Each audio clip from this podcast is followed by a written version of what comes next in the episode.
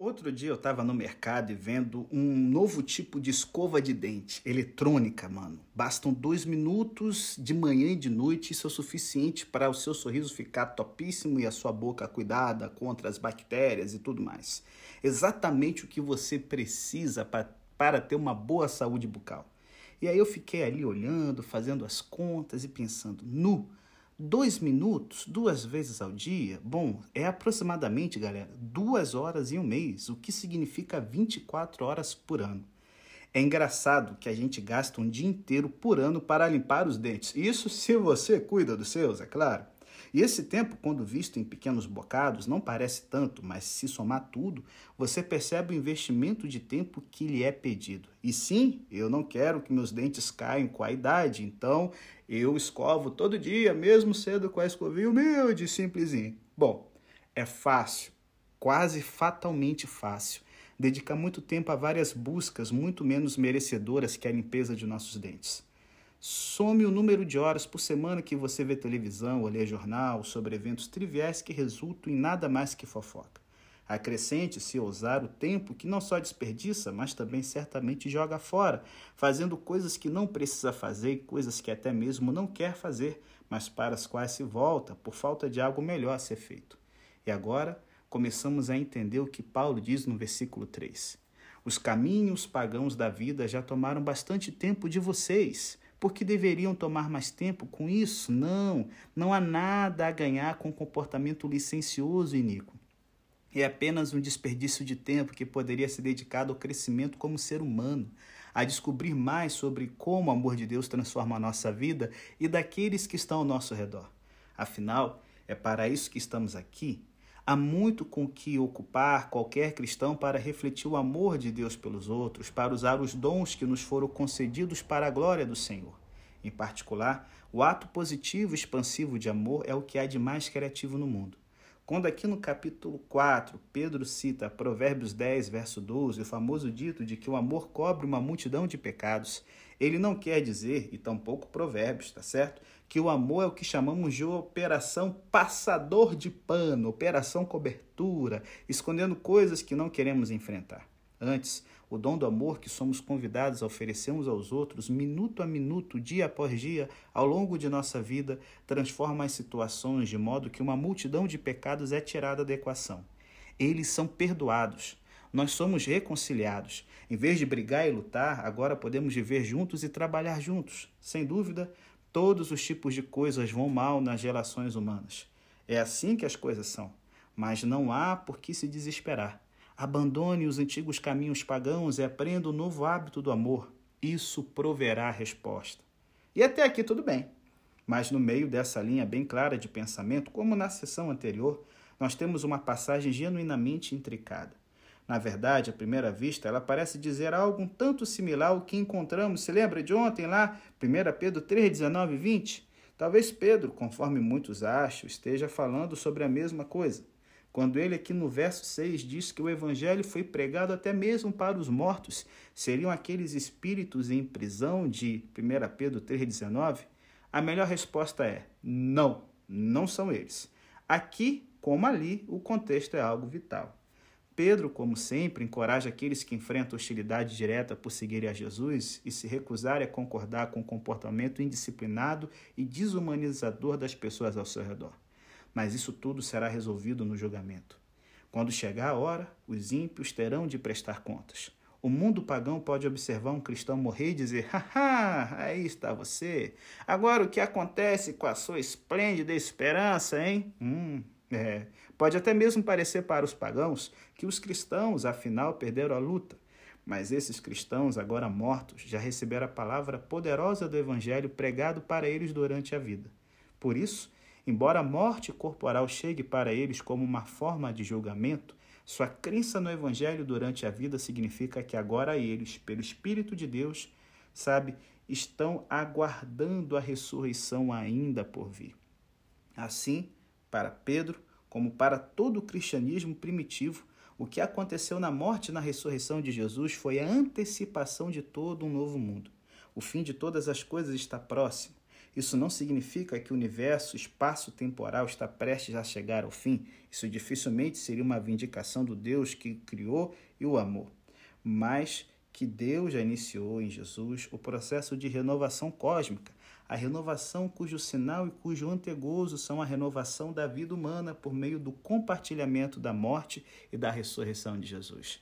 Por isso que o Apocalipse pode dizer, gente, bem-aventurados os que desde agora dormem no Senhor, porque as suas obras o acompanham. Rapaz, a morte é apenas um período intermediário entre essa vida de sofrimento e a eternidade maravilhosa que aguarda aqueles que permaneceram firmes ao lado de Jesus. E sabe, tudo isso se junta na ordem inicial do capítulo 4. Temos como o Messias de colocar nossa armadura mental, a qual nos deixa fortes para enfrentar o sofrimento que talvez tenhamos de enfrentar. E aqui o sofrimento recebe ainda outro sentido. O sofrimento, assim parece, realiza uma transformação particular de caráter. Leva-nos a reavaliar toda a nossa vida. Às vezes acontece de alguém que teve um derrame cerebral, um ataque cardíaco potencialmente fatal, fazer uma redescoberta notável. Nesses casos, as pessoas costumam dizer que repensaram toda a sua vida e agora percebem com muito mais clareza o que importa e o que não importa. Da mesma forma, alguém que sofre por causa do Evangelho pode alcançar um novo tipo de clareza.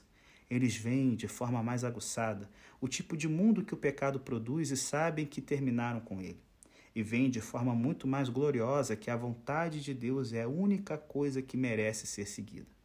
Pedro, mais uma vez, traça uma linha tênue ele não glorifica o sofrimento por causa dele mesmo.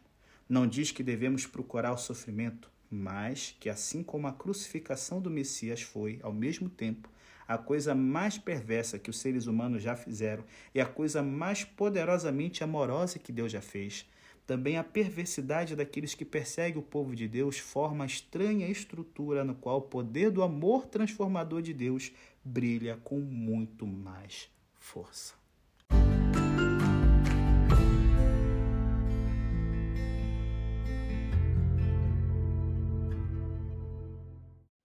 Bom, galera, os versos 12 a 19 de 1 Pedro 4 continua falando sobre o sofrimento, mas para isso eu queria aqui contar uma história para vocês que é uma história assim inspiradora, triste, mas inspiradora, que envolve o reformador inglês William Tyndale. Oh, rapaz, pensa em inglês xarope.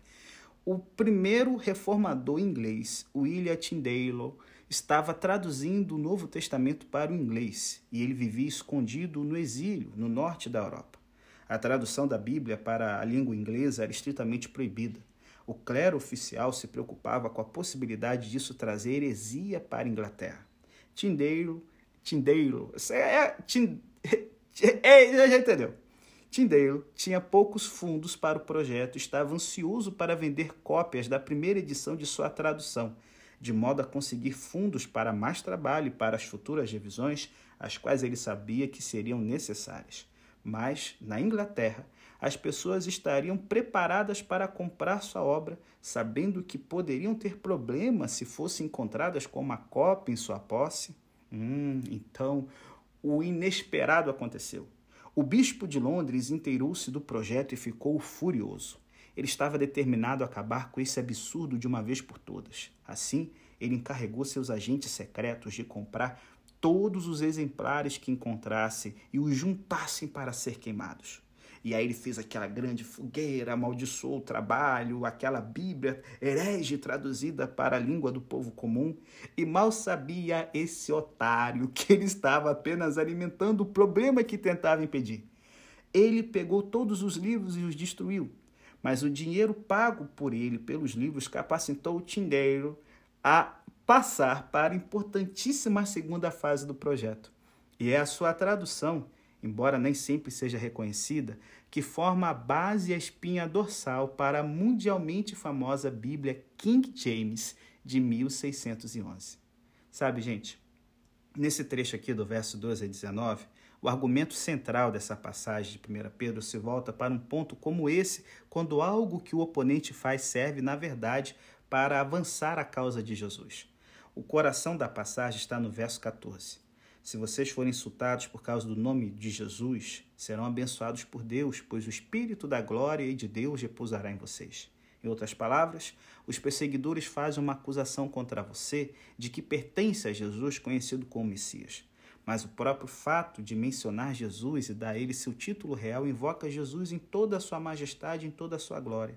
E as maldições que o perseguidor quer lançar sobre você se transformam em bênçãos. Conforme os apóstolos, no livro de Atos, eles descobriram isso, certo? É um enorme privilégio ser rotulado com o nome do Messias, como está lá em Atos 5,41. Significa que somos conhecidos como parte da família real. No entanto, o nome, mais que isso, carrega poder. E o Messias, como principal construtor do templo, virá em sua glória e habitará em nosso meio. Nós demos a Deus a glória por esse nome esplêndido, diz o apóstolo Pedro. Essa é a promessa, por mais que ela seja irritante para os perseguidores, se eles pelo menos soubessem o que estavam fazendo. Aqui, o problema enfrentado por Pedro não é apenas o fato de que, por definição, ninguém gosta de ser perseguido e maltratado. Esse é um dado. O problema subjacente é que isso veio como uma grande promessa para os cristãos primitivos. Descobrir que, embora Jesus tenha sido ressuscitado da morte, ainda havia um tempo, o tempo no qual os próprios estavam vivendo, que traria intenso sofrimento para o seu povo. Ele não havia derrotado todos os poderes do pecado e da morte? Por que isso ainda acontecia? Pedro, em resposta, invoca mais uma vez as memórias das Escrituras de Israel. Dessa vez, ele está pensando particularmente no livro de Zacarias. Ali, uma passagem citada pelo próprio Jesus na noite que foi traído, lá em Marcos 14, 27, o profeta fala do pastor que é preso e morto e das ovelhas que se dispersam. O próprio Jesus parece ver a sua própria morte como uma profecia.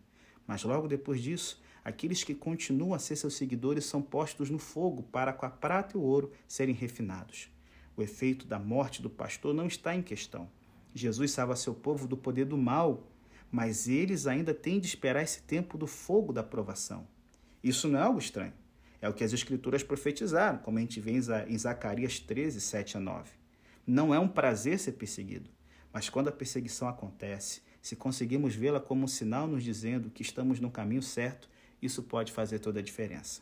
Pedro, mais uma vez, lembra seus leitores que é preciso ser tudo que é, é, é, é, Jesus espera da gente, que é preciso ver tudo o que acontece à luz do julgamento final ainda por acontecer.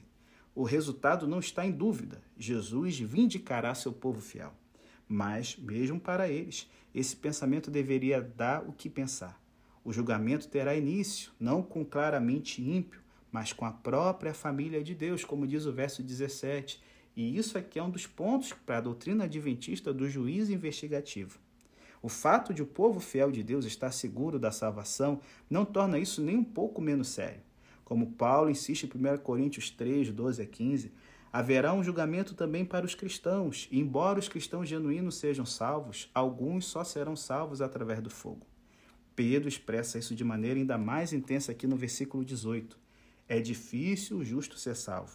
Sob a perspectiva de Deus, a pessoa mais santa e amável ainda é alguém que precisa ser salvo, alguém que ainda é muito oprimido pelo pecado, de modo que sem a graça e a misericórdia demonstradas por intermédio de Jesus, essa salvação não teria lugar.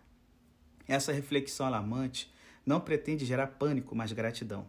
Aqueles que perseguem a igreja no presente encontrarão seu próprio julgamento no devido tempo, e nesse íntere, o povo de Deus é chamado a ter fé e paciência. Eles têm, em particular, de confiar toda a sua vida a Deus, seu Criador fiel.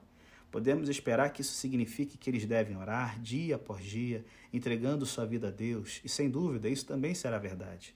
Mas Pedro diz algo um pouco diferente. Eles têm de confiar sua vida a Deus fazendo o que é bom. Isso não significa apenas obedecer às regras, mas também evitar problemas. Significa trazer bondade nova, gentileza nova, sabedoria nova para a comunidade, a família e as pessoas que encontramos na rua.